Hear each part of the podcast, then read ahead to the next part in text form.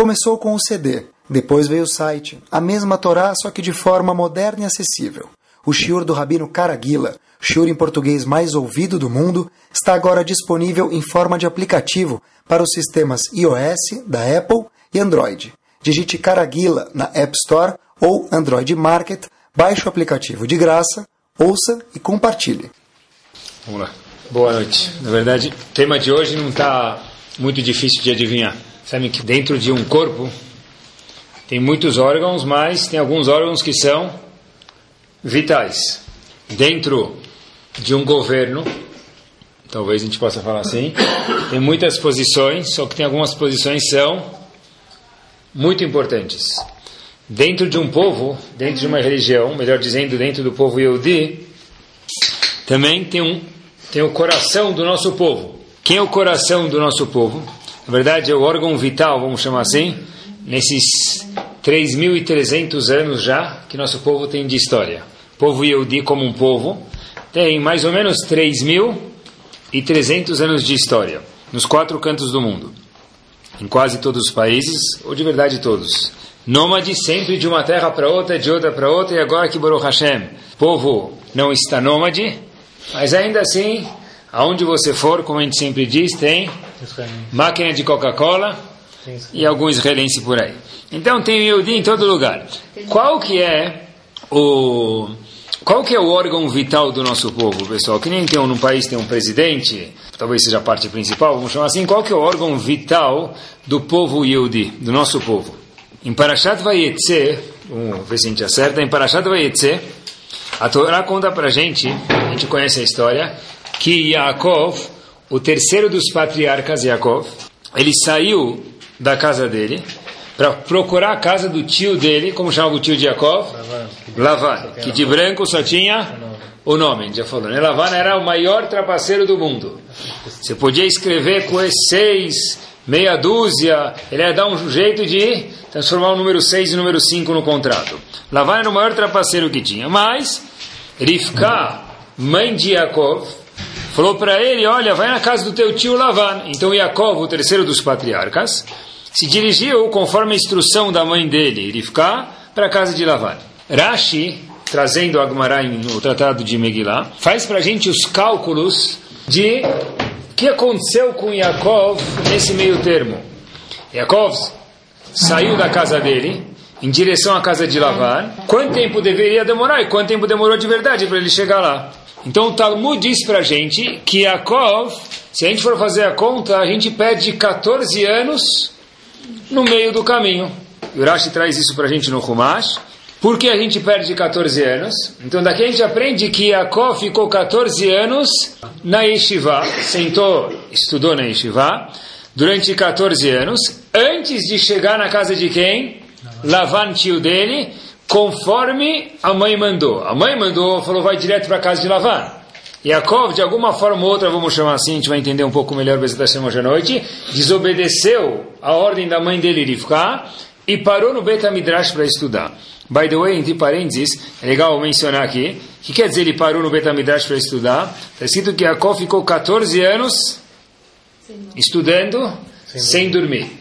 Tem gente que quando fala a palavra estudar, de sinônimo já vai dormir direto. Então não é que ele dormiu 14 anos. Tem a famosa história que vocês já devem conhecer, que a, a, de repente o dono da casa viu que estava faltando alguns livros na casa. E aí começou a procurar, não achou. Quem está roubando os livros, maró dele, não achou, não achou. Colocou uma câmera lá na sala e filmou. Filmou um dia, dois dias, três dias, quatro dias, até que ele viu que um fim de semana que eles viajaram, filmou lá que tinha alguém roubando, viu uma sombra roubando. E falou para a esposa dele, não pode ser. Chegou quem roubou? A moça que trabalhava em casa roubou o livro. Falou, mas como assim? Será que ela entende aramaico? O Talmud é em aramaico? Aí perguntou para ela, o que, que a senhora está levando meus livros? Ela falou, olha, que meu marido tem insônia. Eu vejo que sempre que o senhor abre esses livros, o senhor dorme. Um livro religioso. Então eu estou levando para ele ver se ele também consegue dormir com os livros do Senhor. Então, na verdade, Jacó fez o quê? O contrário, ele ficou 14 anos sem dormir. Na verdade, não sei se quer dizer sem dormir absolutamente nada, quer dizer, ele dormia assim alguns minutos e acordava, mas não deitou na cama para dormir. A pergunta óbvia que se faz nessa história, pessoal, é o seguinte: Yaakov, com certeza, tinha um ótimo kibbud Ele respeitava o pai e a mãe dele direitinho. A pergunta que se faz aqui é a seguinte: como que Yaakov desobedeceu a mãe dele, ficando 14 anos no meio do caminho sem obedecer? A mãe dele falou: vai para casa do teu tio. É uma ordem. Quando a mãe deu uma ordem, ela transformou esse ato de ir na casa do tio como mitzvah da Torá. Se ele para no meio do caminho para fazer outra coisa, então ele desobedeceu a mãe dele, mas foi para estudar a Torá, tá bom, mas talvez seja uma verá, porque ele descumpriu as palavras da mãe dele Rivka. Vi uma observação muito curiosa que explica qual a lógica disso. Rav Victor Miller, Zichron Libraha, ele foi um mashgiach na Yeshiva Chaim Berlin, Nova York, diz para a gente o seguinte, que a demora de Yaakov para cumprir o tzivui, a ordem de sua mãe Rivka, não foi um prejuízo, não foi algo errado. Óbvio, mas por quê? Porque Yaakov entendeu que Yaakov era o último dos três dos avós, dos patriarcas, é o terceiro e último dos patriarcas. Depois dele, vieram personagens muito importantes, mas não mais patriarcas. De Yaakov saíram as Doze tribos, fantástico. Então Yaakov falou o seguinte: olha, se eu não tiver agora, antes de casar, vou para casa do meu tio Lavar procurar minha outra metade, se eu não tiver agora, antes de casar, uma vitamina indispensável, eu vou ter doze filhos, talvez, pode ser doze tribos, mas estarão longe de ser o que tem que ser de verdade. Por conseguinte, essa parada de Yaakov não foi um desrespeito para quem? Para a ordem da mãe, mas foi o quê? Algo que sem isso não existe possibilidade de Yaakov ser um dos patriarcas e ter as doze tribos. Não deixou de cumprir, né? Então, por, essa é a resposta. A mãe falou, vai. Se, você, se, se, se o pai ou a mãe de alguém fala, olha, desce na portaria pegar uma correspondência. E a pessoa fala, tá bom. Ele vai na quadra de futebol, joga duas horas e depois sobe ele descumpriu a ordem dos pais. Essa mesma pergunta que fizeram de alguma forma ou outra para Yaakov. A resposta não. Que Yaakov entendeu que isso era indispensável. Isso não era não cumprir a ordem, porque ele ficar me mandou ir lá para casar, para ter uma família, e sem eu estudar a Torá e ter essa bagagem, ia ficar faltando uma vitamina. Imaginem, pessoal, só para exemplificar, vai não perder a oportunidade. Copa do Mundo. O pessoal vai para a Copa do Mundo, um time vai sem treinar. Mas a gente já está tá aqui. Quem é a nossa seleção mesmo? Que, você está jogando quem? No Sumaré? Você quer saber camisa branca contra camisa amarela?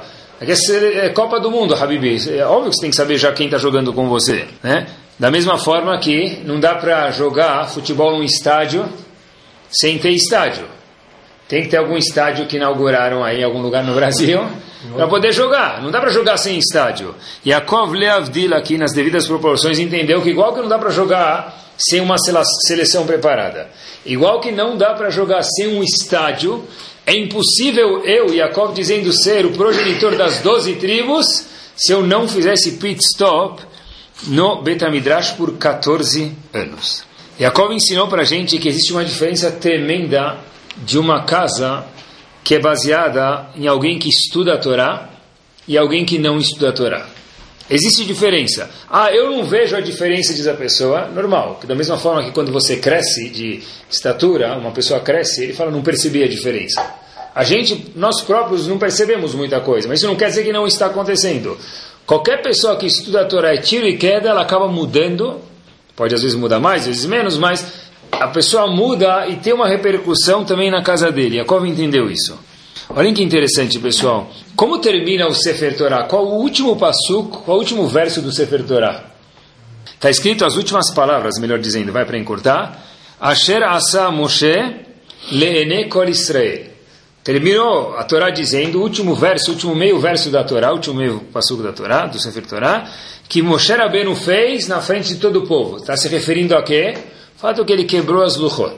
Assim termina o Sefer Torah, última paraxá de Sefer Dvarim. Vi um comentário muito interessante. Se a gente pegar a primeira letra de cada uma das quatro últimas palavras do Sefer Torah, Moshe, Le'ene, Lamed, Kol, Chaf, Israel, Yud.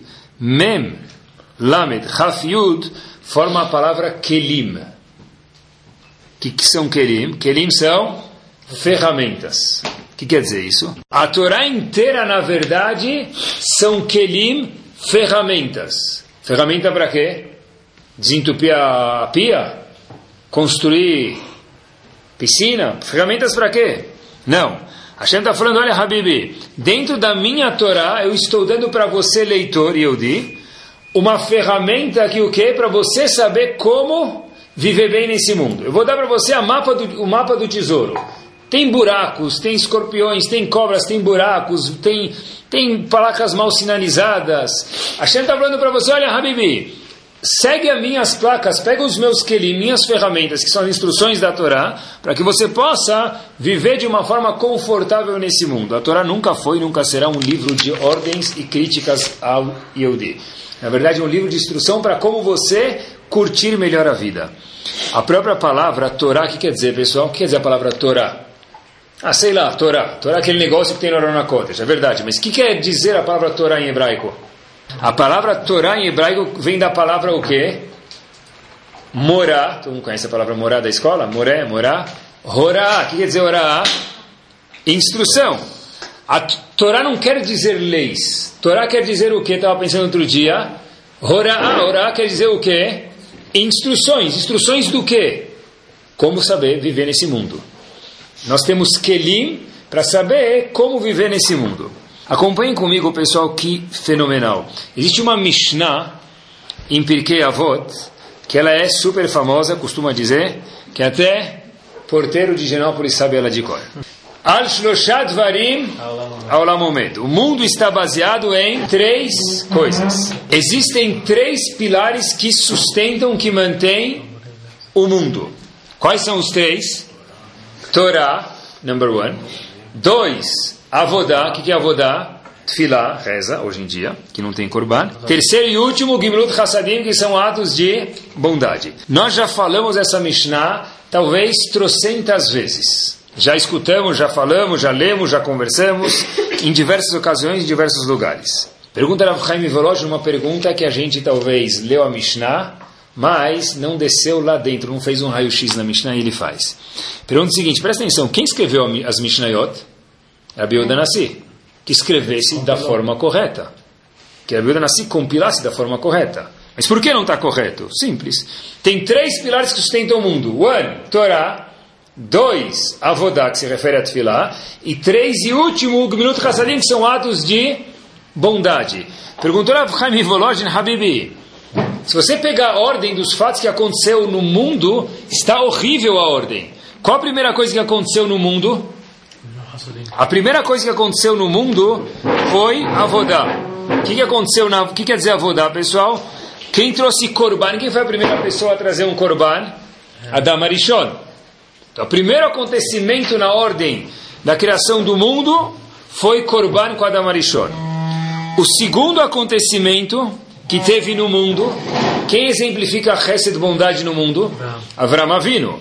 Avram Avinu, do ano do calendário judaico da criação, ele apareceu no ano de 1948 do ano do calendário judaico.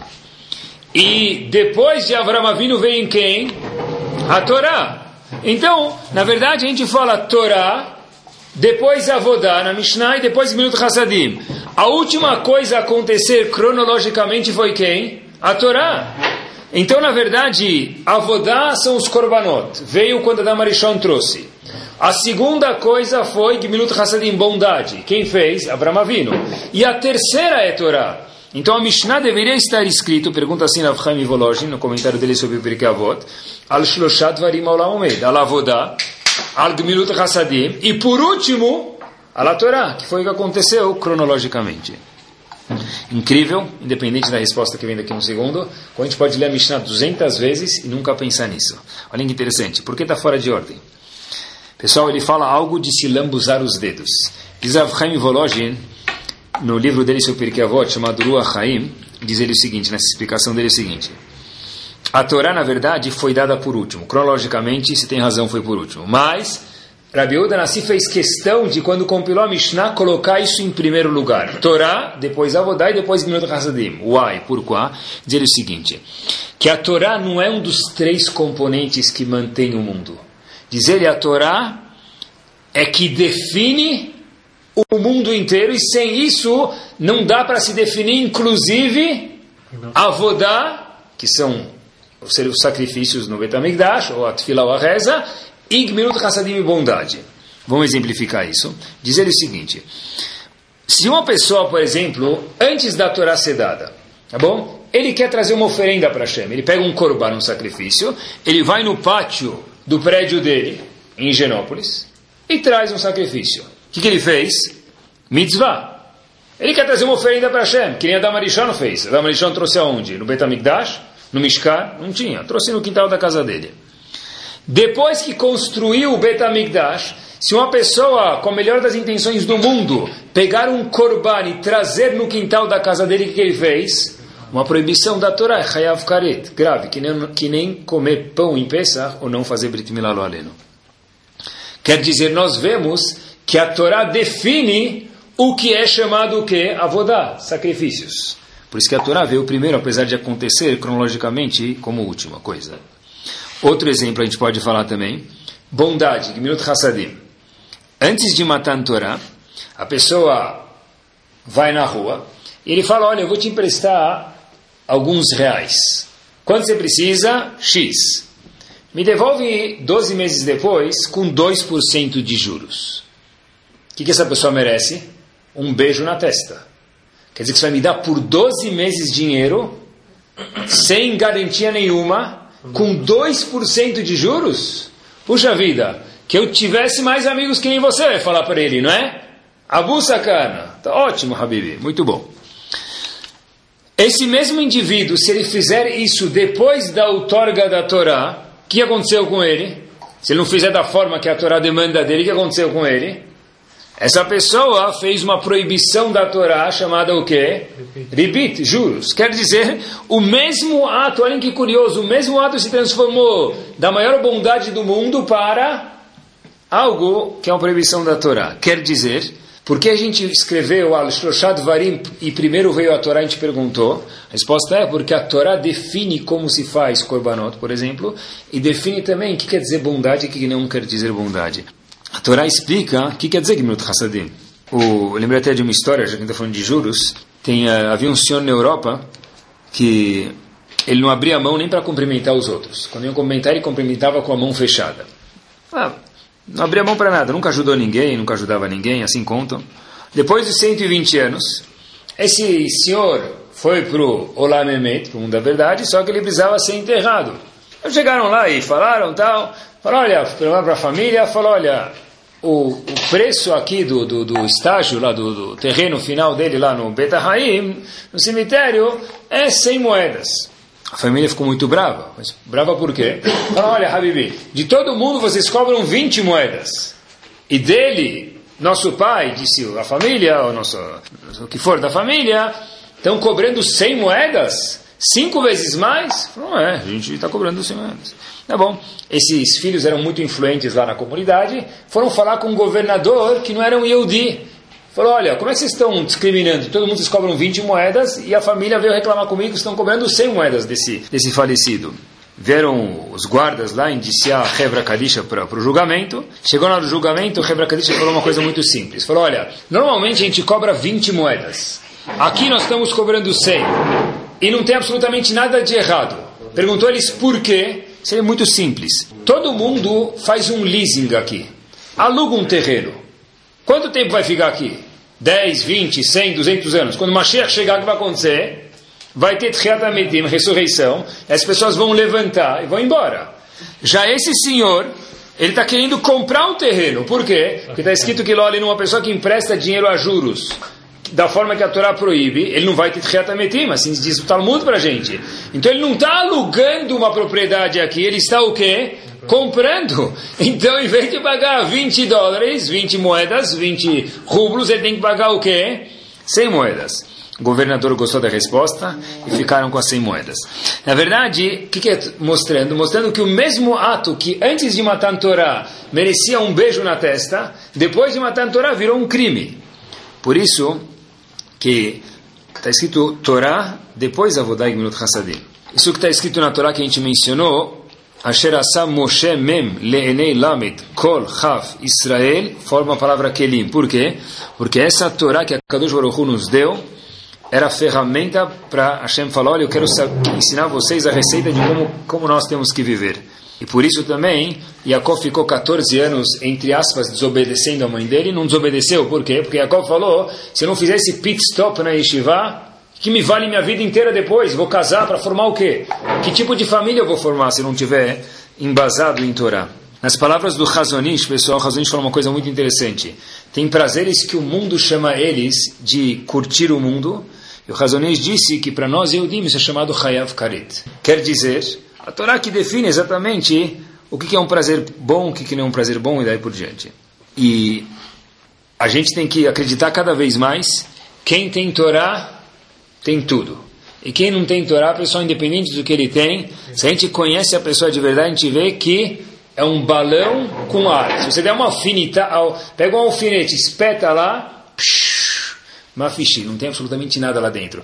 Não, tá tudo bom, é que nem a vitrine, é que nem a vitrine do shopping lá, tá tudo bom.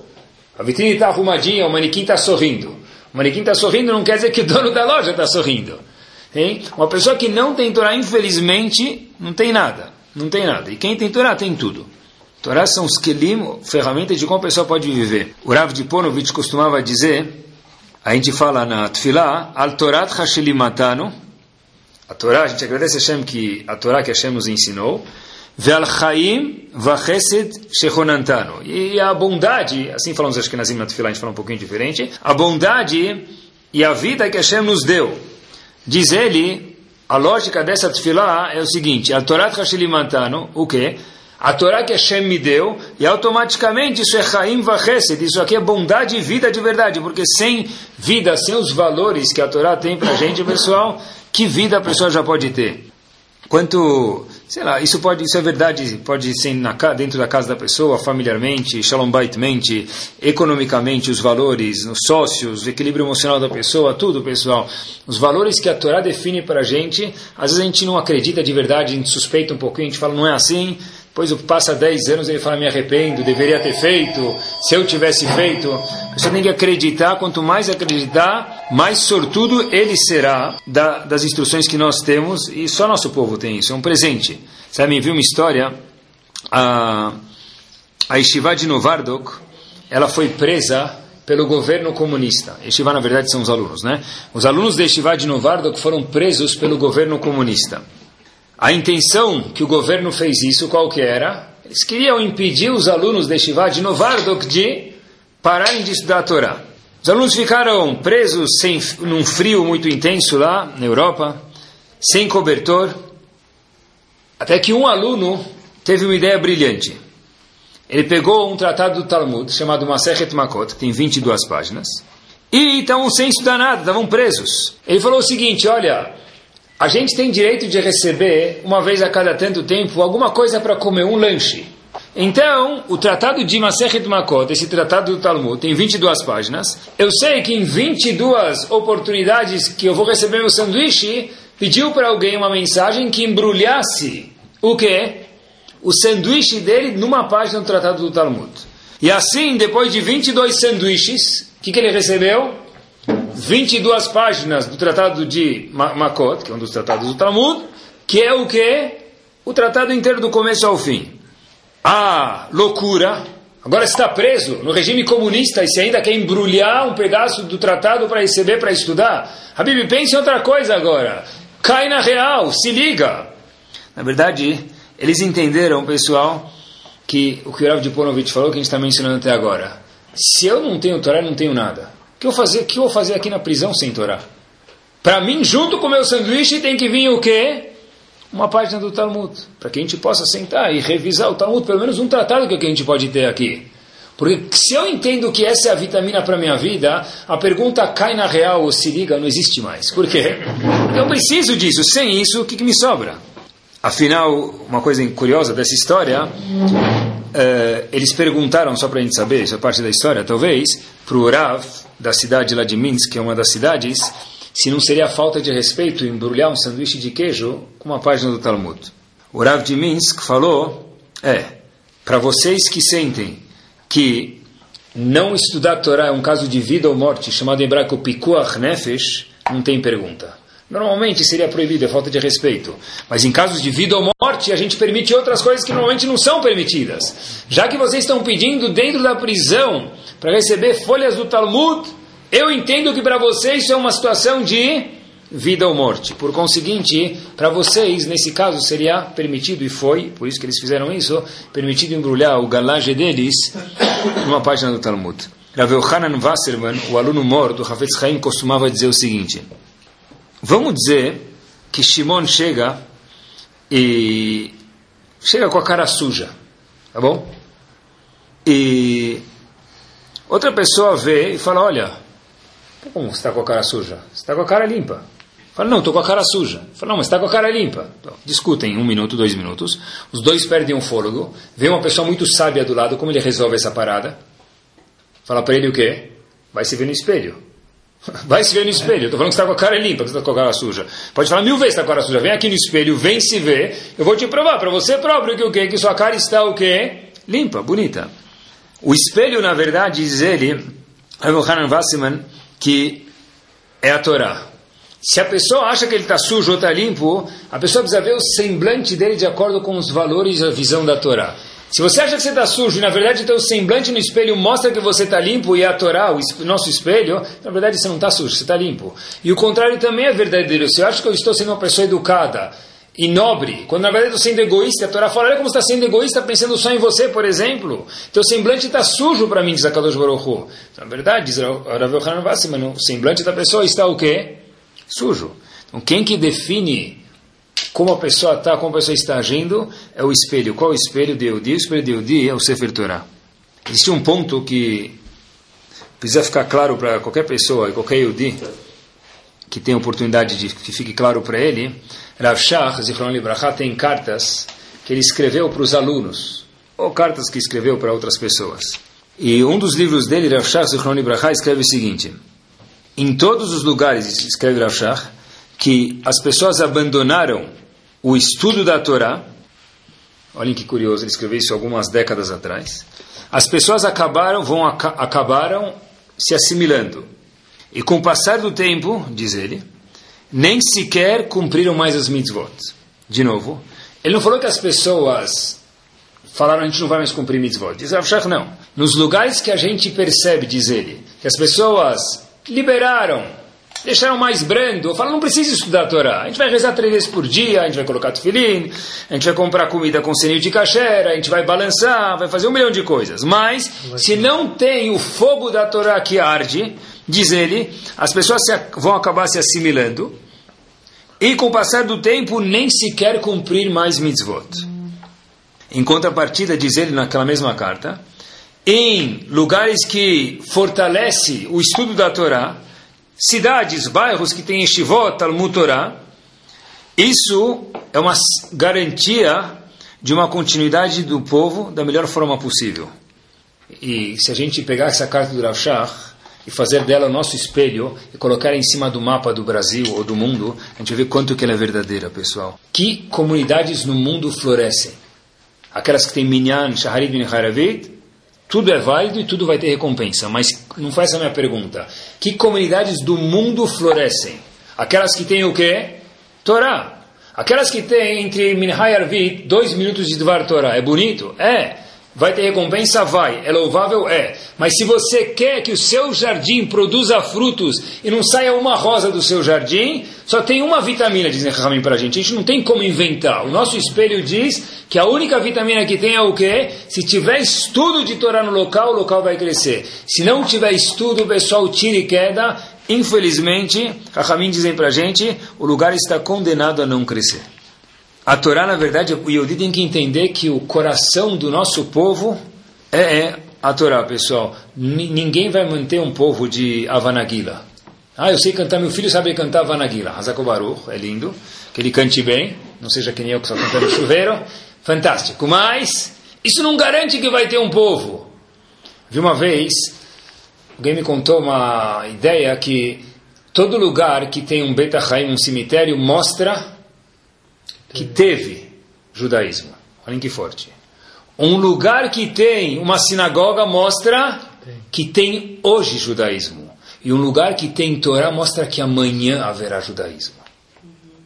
Um lugar que tem o cemitério quer dizer que teve.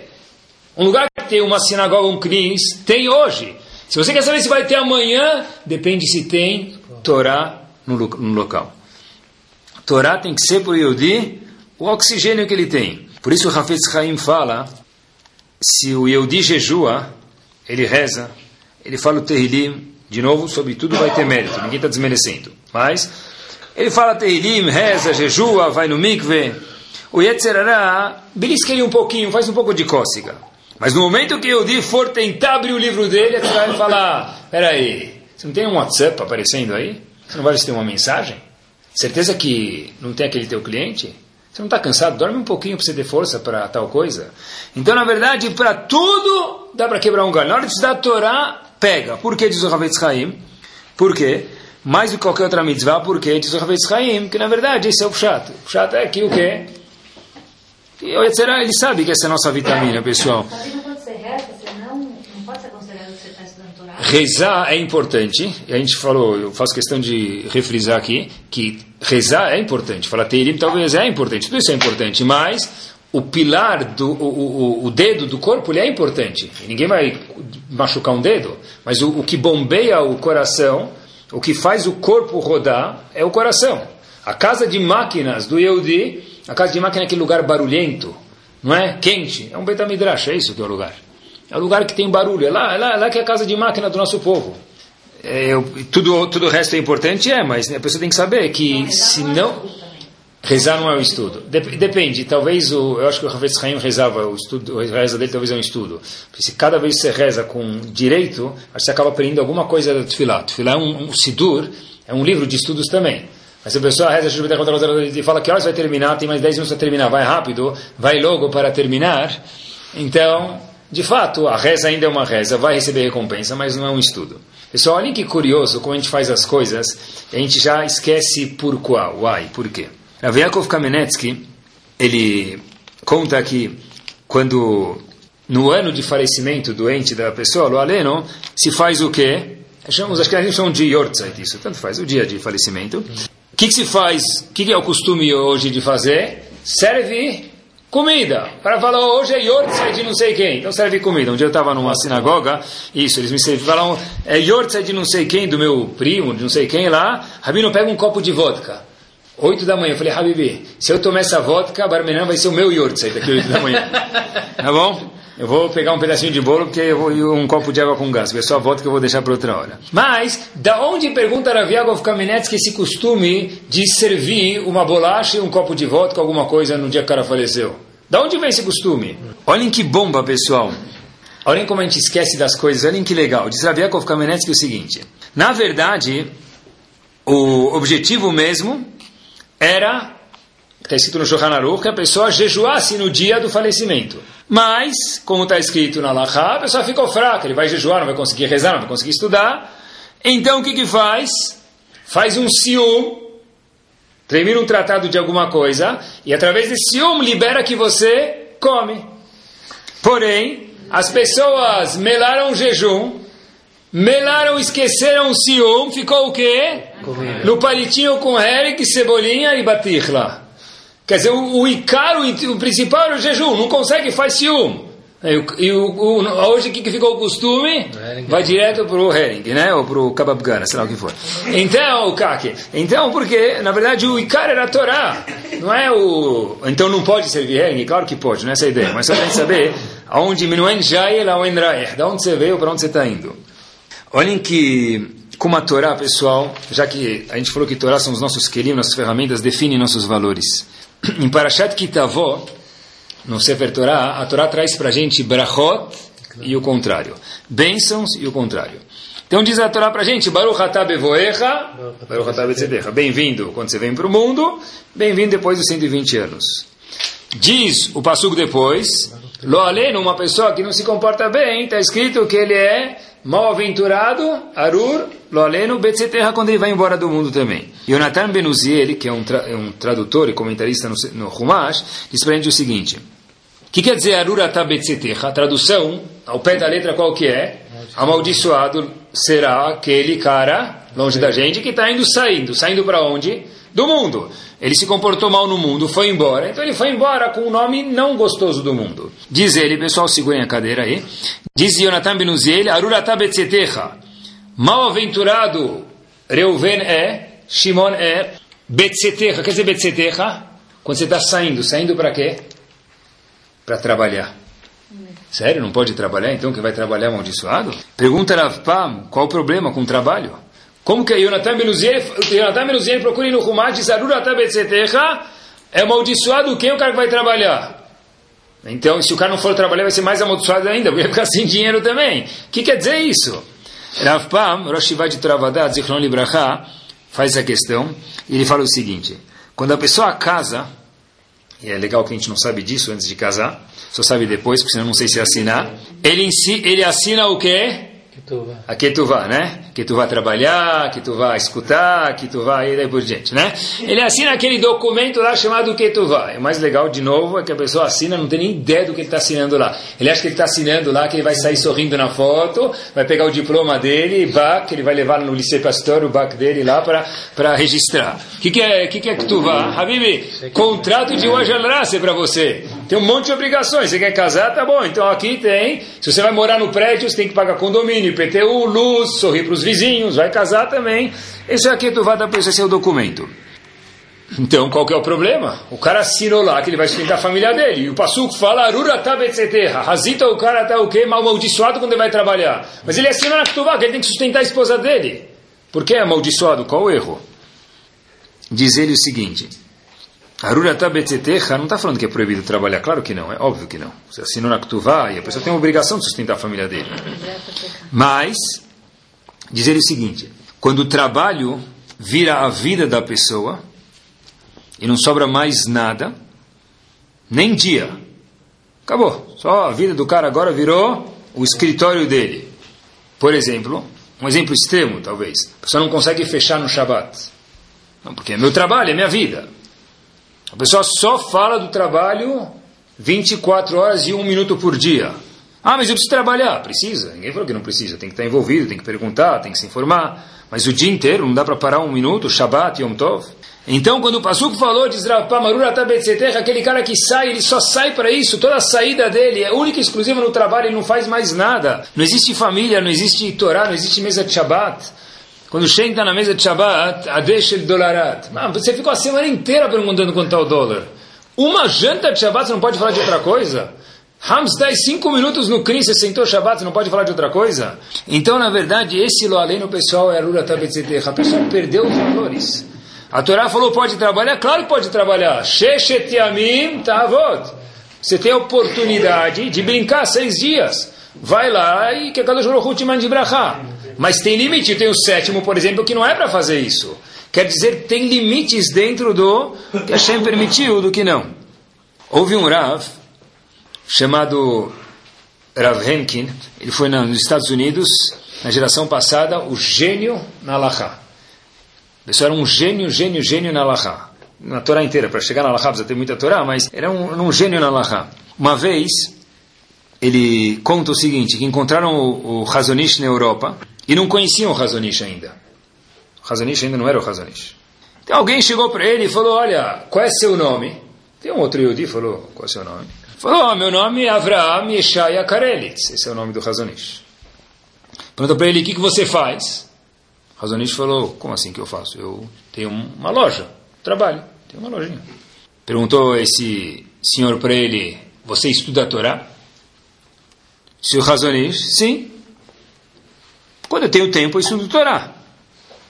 Quando eu tenho tempo, eu estudo Torá. Passou um tempo, e esse senhor escutou da grandeza de quem era esse Avraham Yeshaya Karetz que ele conversou algum período atrás, que era o grande Razonish. E aí ele falou, puxa vida, essa é a verdadeira definição desse senhor. Qual a definição dele? Quando eu tenho tempo, eu estudo Torá. Quando, gente, quando, aquele senhor escutou isso que ele entendeu, tá bom, dois minutos eu pego um livro lá em português, ou em inglês, ou em aramaico, lá que tiver, eu leio para Ele falou Malahá que ele nem entendeu o que ele falou, ele falou Hazakobaruch. Não, Razonish falou o quê? Quando eu tenho tempo eu estudo, esse era o Razonish.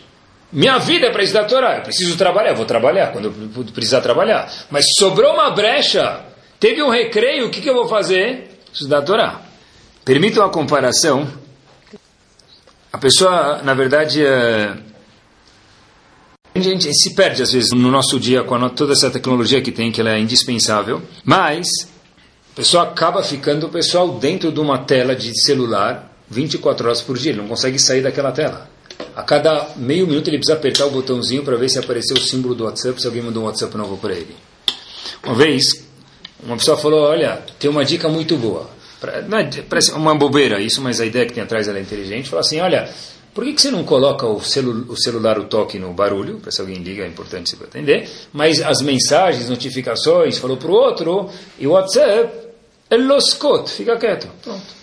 E aí você vai ver, quando você quer ver, você olha. E a pessoa tem que se policiar. Fala, olha, eu, vou, eu vi agora um trabalho de midot mesmo, acho que é um trabalho de midot igual o Mesilat Echarim. A pessoa pegar, fala, eu vou agora deixar 20 minutos meu WhatsApp de ponta cabeça e eu não vou ver. A pessoa, cada um minuto, precisa ver o quê?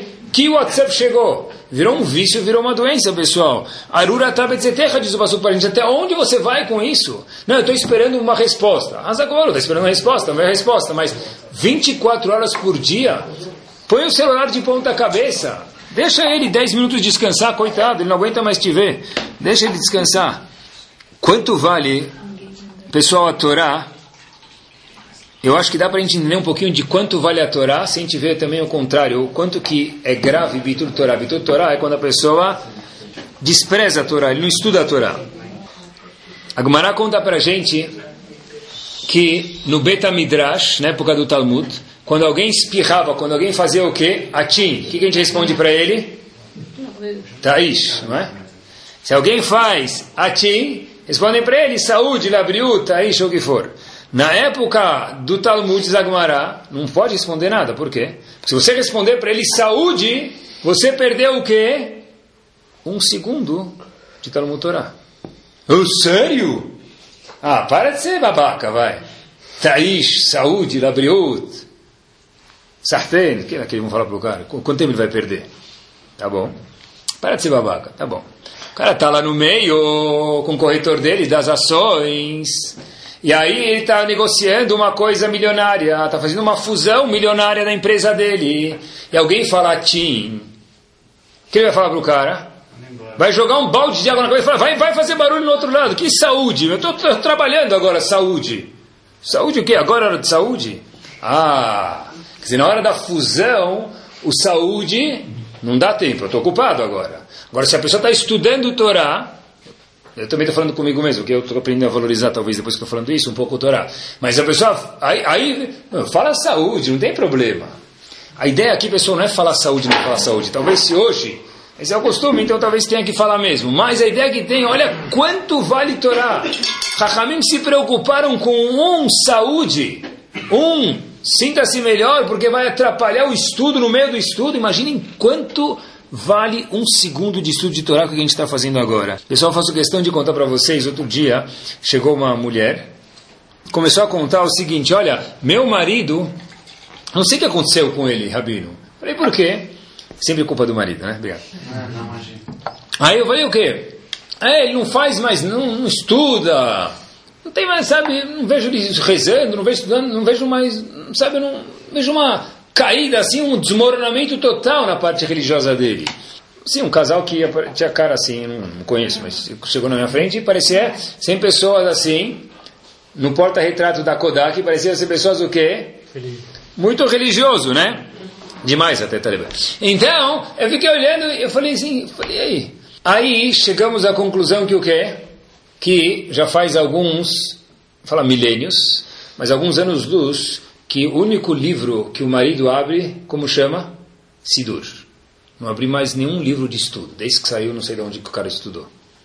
Então é óbvio que é de se esperar que o quê? Uma pessoa que não estuda, como pode ser que ele vai manter? A pessoa pode ter barba, pode ter peot, pode ter Streimel, pode ter o que ele quiser na cabeça, melancia na cabeça, o que ele quiser, pronto. Tá bom? Mas não é isso que faz a pessoa. Eu uso uma kippah de, de 6 metros de comprimento, eu também uso para cobrir minha careca, tá bom? Mas eu não quer dizer que você agora, eh, Se tivesse uma equipa menor, talvez esse fosse o custo, e uma, um pouco mais de conteúdo na cabeça, ou a kippah fosse para cobrir alguma coisa que está lá dentro, aí vale a pena. Mas pessoal, só, sem desmerecer o aleiro, mas faz questão de dizer entre aspas, só de reza e de sidur não se mantém uma família, não se mantém uma identidade judaica, não se mantém uma continuidade no século 21 com tantos valores correndo aí pelo mundo. A gente tem que estar tá constantemente refrisando e reapertando, redefinindo nossos valores. E a única coisa que pode definir para a gente hoje mesmo é a Torá que a gente tem. Contam que Rav Shach, Zichron Libraha, sabia onde ficava cada Tosfot nas Gmarot. Quem já abriu uma folha de Gemara e sabe que é um Tosfot, sabe onde fica cada Tosfot, cada comentarista Tosfot, em todo o Shas, é algo incrível. Perguntaram para ele, Rav, como você sabe onde fica cada Tosfot? Quando alguém menciona, você já sabe o que está falando, já é muito. Mas você fala, está em tal página, em tal tratado do Talmud. Como você sabe isso? Rav Shach estava caminhando com esse senhor na rua, e aí passou na frente de um sapateiro. O que, que, tinha lá na época? Sapateiro. que tinha sapateiro, não, não, tinha muita coisa na, na época deles. Passou na frente do sapateiro.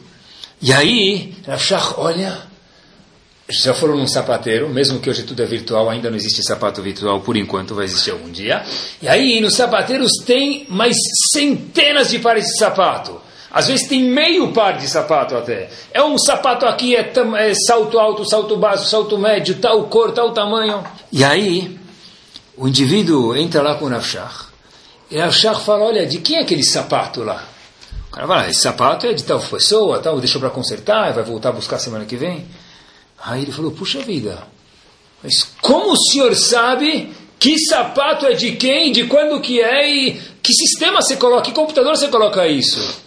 Esse indivíduo Brachar, computador, Shaharor, não tem computador, não tem nada aqui. Então como você sabe? Ele falou, muito simples. Habib, esse é meu trabalho. Eu sei meu trabalho, eu sou um sapateiro. O meu trabalho é saber onde fica cada sapato. Se o cliente voltar aqui e não achar o sapato dele, nunca, volta, nunca mais volta. Slav Shah, para esse indivíduo com ele, falou: Aqui está a resposta do sapateiro para sua pergunta. Como eu sei onde fica cada Tosfot? Disse Rav Shah, that's my business. Esse é meu trabalho. Leavdil, igual o sapateiro sabe onde fica cada sapato. Igual a pessoa sabe onde fica cada cheque, igual a pessoa sabe onde fica o arquivo de cada cliente, igual a pessoa sabe onde está o e-mail, se ele clicar lá na palavra vai aparecer. A pessoa também, se ele quiser, como o Razonish falou, eu estudo Torá só quando eu estou livre. Como o Rav falou, esse é meu business. É óbvio que eu sei.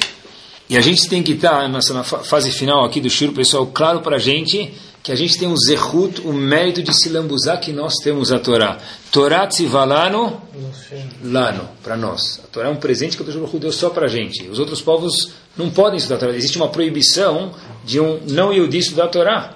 Por quê? É um presente de Hashem, falou, é meu para você isso. É uma coisa confidencial, está no meu cofre, eu vou dar só para você. Só você vai ter a senha do meu cofre. E é a Torá que nos mantém é um Tehilim, na verdade, mas o Agmará em Makot, na página 10a, analisa isso. Omidot Ayuragleno Bisharai Yerushalayim. Diz para gente o passuco, o verso, Omdot Ayuragleno, nossos pés estavam de pés, parados, firmes, saudáveis, Bisharai Yerushalayim, nos portões de Jerusalém. E qual a diferença se a gente está no portão de Jerusalém, você está em Genópolis, ou em Copacabana, ou na África do Sul? O que, que me interessa? Minhas pernas estão paradas no portão de Jerusalém. O que você está me falando isso? Diz Agumará para a gente o seguinte: Migaram leragleno sheamdu bemilchama. Jerusalém quer dizer a nossa cidade. Quem que causou que os nossos pés ficassem estabelecidos em Jerusalém, na terra que Kadosh prometeu para o povo? Sharei Jerusalém sheios kod batorá. São aquelas casas de estudos. Quer dizer, quando o Passuco falou, Yerushalayim, meus pés estavam parados em Jerusalém, estavam fixos, tranquilos lá, por quê? Porque haviam pessoas estudando de David Amelech o quê? Torá. Daqui diz o Talmud para a gente, pessoal, quanto mais estivota a gente vê, quanto mais pessoas estudam Torá, mais a gente tem que falar, puxa, mais nós estamos garantindo a nossa vida nesse olamazé, nesse mundo, pessoal. Um exemplo, se vocês forem olhar, tem uma estiva famosa em Israel, se não for o que fique agora, chamada Mir. A estiva de Mir veio da cidade de Mir, mas chama Mir mesmo em Israel. Tá? A estiva de Mir tem 4 mil alunos. E Torá também é cultura, então vou contar para vocês. Como que se alimenta 4 mil alunos? Já viram um Bahur Yeshiva comendo? Um jovem comendo come bem, está sempre em fase de crescimento. Tem uma máquina de schnitzel. Tem uma máquina de schnitzel lá, pessoal, fui procurar. Você não tem mais nada para fazer? Tenho, mas acho que meu show é importante, então dedico o tempo. Tem uma máquina que faz 7 mil schnitzels. Sabe o que é schnitzel? Frango lá, vamos chamar assim. Em 4 horas. Para alimentar, para alimentar 4 mil pessoas. 7 mil schnitzels em 4 horas faz essa máquina. Só uma curiosidade para vocês, a Shishivá de Mir, ela saiu de Mir, fugiram na época da guerra, foram para um lugar chamado Xangai e depois aterrizaram em Israel. Antes de ir para Xangai, esse Shivá de Mir teria que ter, estava com uma ideia, uma cogitação e quase foi para rufem os tambores, para onde?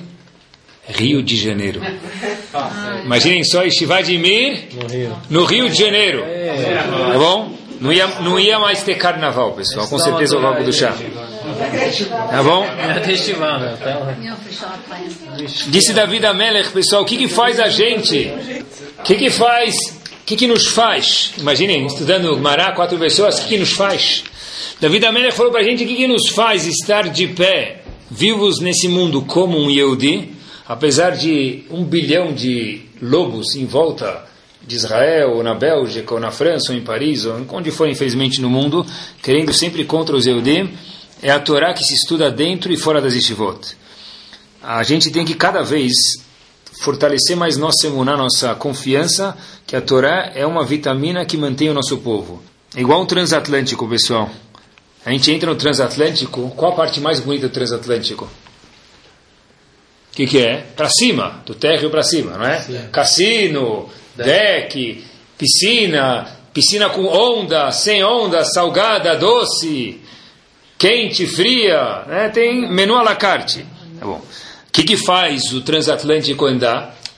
Motor. Ninguém vai lá. O que, que é? Casa de máquina, aquele lugar barulhento. Esse é o Betamidrash. A coisa linda do povo pode ser o Cris, pode ser tudo isso e é bonito. Mas o que, que é o motor do transatlântico? São aquelas pessoas que sentam com afinco estudar a Torá. E nosso último passo, a gente termina aqui, é o seguinte: um grupo de jovens que estavam estudando numa universidade, isso aconteceu, numa universidade em Berlim, estavam debatendo alguns dilemas. E um dos dilemas que eles estavam debatendo era o seguinte: por que as pessoas justas sofrem? Famosa pergunta que Moshe Rabbeinu fez para Hashem no Tratado de Brachot, aparece isso. Por que os justos sofrem? É, E fizeram também a outra pergunta: olha, o que, que acontece depois de 120 anos vividos? Assim estavam discutindo um grupo de jovens nessa universidade de Berlim. Perguntaram também por que, que se existe algo depois desse mundo, porque Hashem não cria a gente já direto lá. Se é tão bom esse lugar que vem depois de 120, então para que fazer essa escala nesse lugar chamado Olamazé, mundo? Vai direto para lá, vai direto para... Não, tem, não tem, teve voo direto de lá, não pode ter voo direto para Olamabá também? Precisa parar, fazer escala. E desses jovens que tavam, estavam naquela universidade de- debatendo, discuti- discutindo, alguns foram parar no Yeshiva e ver as respostas que a Torá tem a dizer para isso. E outros foram procurar respostas em outros lugares. E eles combinaram de depois de dois anos voltarem e se reverem, se revisitarem e ver qual que é a resposta da pergunta e como que cada um vai reagir para essas perguntas que eles fizeram. Os que foram para Yeshiva falaram, olha, a gente só estudou dois anos, e dois anos é pouco mesmo, nós não temos respostas para todas essas perguntas, falaram para outro grupo. Eles falaram, a gente está igual a vocês, então.